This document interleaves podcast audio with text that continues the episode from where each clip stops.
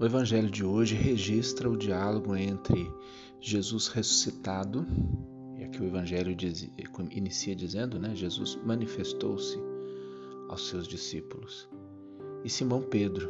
Né? No primeiro momento, esse diálogo tem por objetivo resgatar a tríplice negação de Pedro, fazendo com que ele reafirme três vezes o seu amor a Jesus. Aqui é muito interessante porque realmente é mais ou menos assim que acontece, não é? Entre as venturas e desventuras dessa vida, desse nosso peregrinar, tantas vezes difícil, repleto de desafios, nesse caminho que nem sempre é reto, muitas vezes possui curvas, esses perigos que nós corremos de sairmos fora dessa estrada, e de vez em quando nos perdermos, né? Jesus é aquele que está sempre pronto para nos dar uma segunda chance, para nos dar uma oportunidade nova.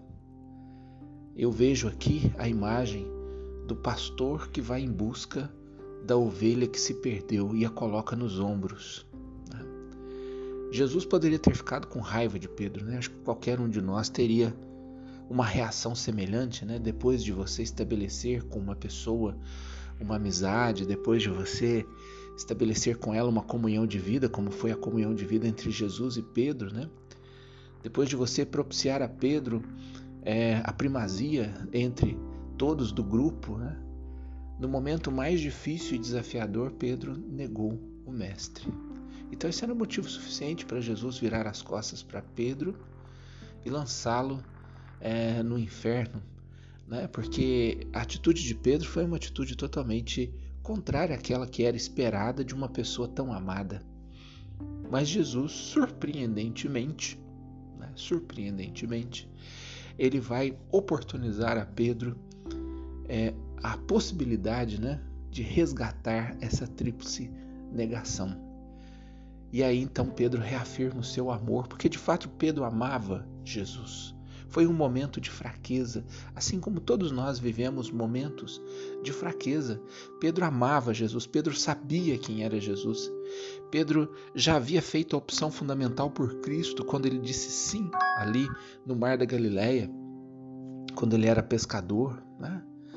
Mas, como eu disse, entre as venturas e desventuras dessa vida, nesse peregrinar tão difícil que nós fazemos, Tantas vezes somos tentados, somos colocados à prova e tantas vezes fraquejamos, tantas vezes caímos de joelhos diante do mal, mas o que importa é nós agarrarmos essas chances que Deus nos dá, essa oportunidade de salvação. É nós nos apegarmos a essa misericórdia divina e esse amor que é capaz de perdoar, que é capaz de ir atrás em busca dessa ovelha perdida, que é capaz de colocá-la nos ombros e amá-la novamente com toda a pureza e toda a inteireza de coração. Ele espera de nós apenas a resposta que Pedro deu a ele: Sim, Senhor, eu te amo. Sim, Senhor, me perdoe, perdoe as minhas fraquezas, perdoe é, o meu temperamento difícil, perdoe as minhas incapacidades, as minhas limitações, Senhor. Mas eu te amo, eu quero estar perto do Senhor, isso que importa. Como eu sempre digo, a perfeição não significa que você seja perfeito, mas que você está num caminho para a perfeição. Estar a caminho significa que você ainda não é perfeito. Então, quando Jesus pede para que nós sejamos perfeitos, ele não pede para que nós não erremos, porque isso seria, vamos dizer assim, é, uma, uma dificuldade muito grande para nós. Seria até uma covardia de Deus, né? Pedir para que nós, dentro dessa carne e dessa fraqueza que nós vivemos, a gente não erre. Não, a gente se esforça para não errar. A gente se esforça para fazer o melhor, mas nem sempre fazemos como nos lembra São Paulo, né? Às vezes faço o mal que não quero e deixo de fazer o bem que gostaria de fazer. Essa é a dicotomia que existe em nós seres humanos. E quando Jesus assumiu a nossa carne, ele viu também né, essa nossa fraqueza, ele assumiu o ser humano por inteiro. Então, é, é muito bonito quando nós vemos Pedro sendo resgatado da tríplice negação para a tríplice aliança de amor com Jesus. Então, essa é uma mensagem muito importante para nós, né?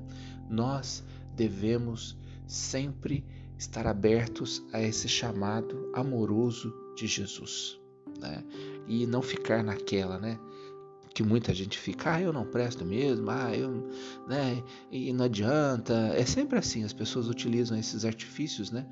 Não, eu quero estar com Jesus. Sim, Senhor, eu te amo independentemente do que possa acontecer, é, se a fraqueza me atingir, se o pecado me atingir, mas eu quero a tua misericórdia, Senhor, eu quero o teu amor, eu clamo por ela dia e noite.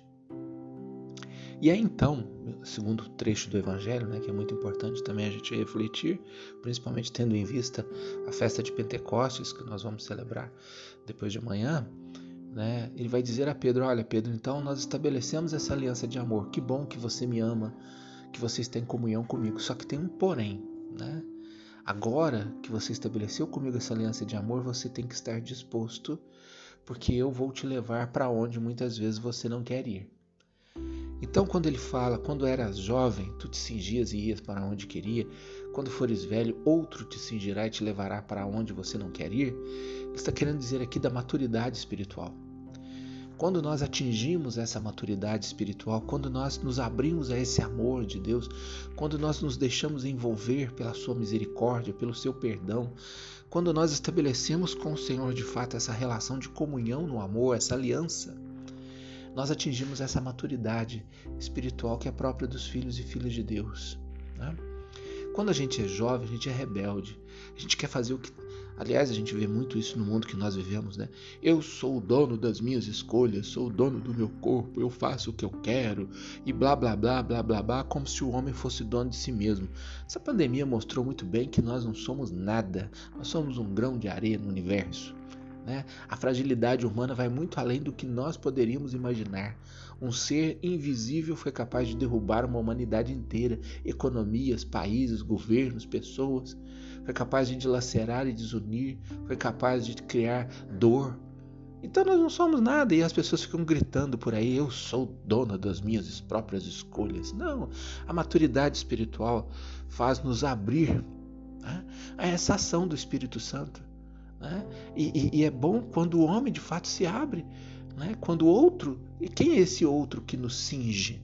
É o Espírito Santo. E ele nos leva por onde nós não queremos ir, mas esse é o caminho que Deus tem para nós. Porque nós não sabemos nada, nós não sabemos nem o que vai acontecer conosco no fim dessa tarde. Eu estou aqui agora rezando de manhã, mas eu não sei como será o fim do meu dia. Eu não sei o que vai acontecer lá para seis, sete horas da noite. Eu não sei como vai ser a mim. Quantas pessoas não acordaram alegremente pela manhã e à noite não estavam num caixão? Quantas pessoas não iniciaram com alegria retumbante um mês e depois, muitas vezes, caíram na tristeza e no amargor? Quantas coisas ruins já não aconteceram sem a gente nem mesmo menos esperar? A vida é assim. Né? Então, se eu não sei nem o que vai acontecer comigo daqui a 5 horas, 6 horas, daqui a 20 minutos, né? Eu vou querer dizer para Deus o que eu quero? Não, Senhor, faça-se em mim segundo a tua palavra. Olha que bonito Maria, ela se deixou cingir pelo Espírito de Deus e se deixou conduzir por ele. É isso que Deus espera de mim, de você, a partir dessa aliança de amor que nós fazemos com ele. É essa maturidade de aceitar muitas vezes não o que eu quero, o que eu, o que eu acho de melhor, o que eu quero de melhor para mim, o que eu acho que tem que acontecer nesse tempo e nessa hora, mas dizer a Deus, Senhor, o teu tempo, a tua hora, o teu poder e a tua força na minha vida. Seja feita a tua vontade, assim na terra como no céu. Porque é assim que realmente eu serei feliz. Enquanto o homem não cair em si e realmente não ver que, não tomar consciência de que somente quando for conduzido pelo Espírito de Deus é que ele será conduzido à felicidade plena, viverá no amargor, na tristeza e na frustração que acomete tantas pessoas por aí afora.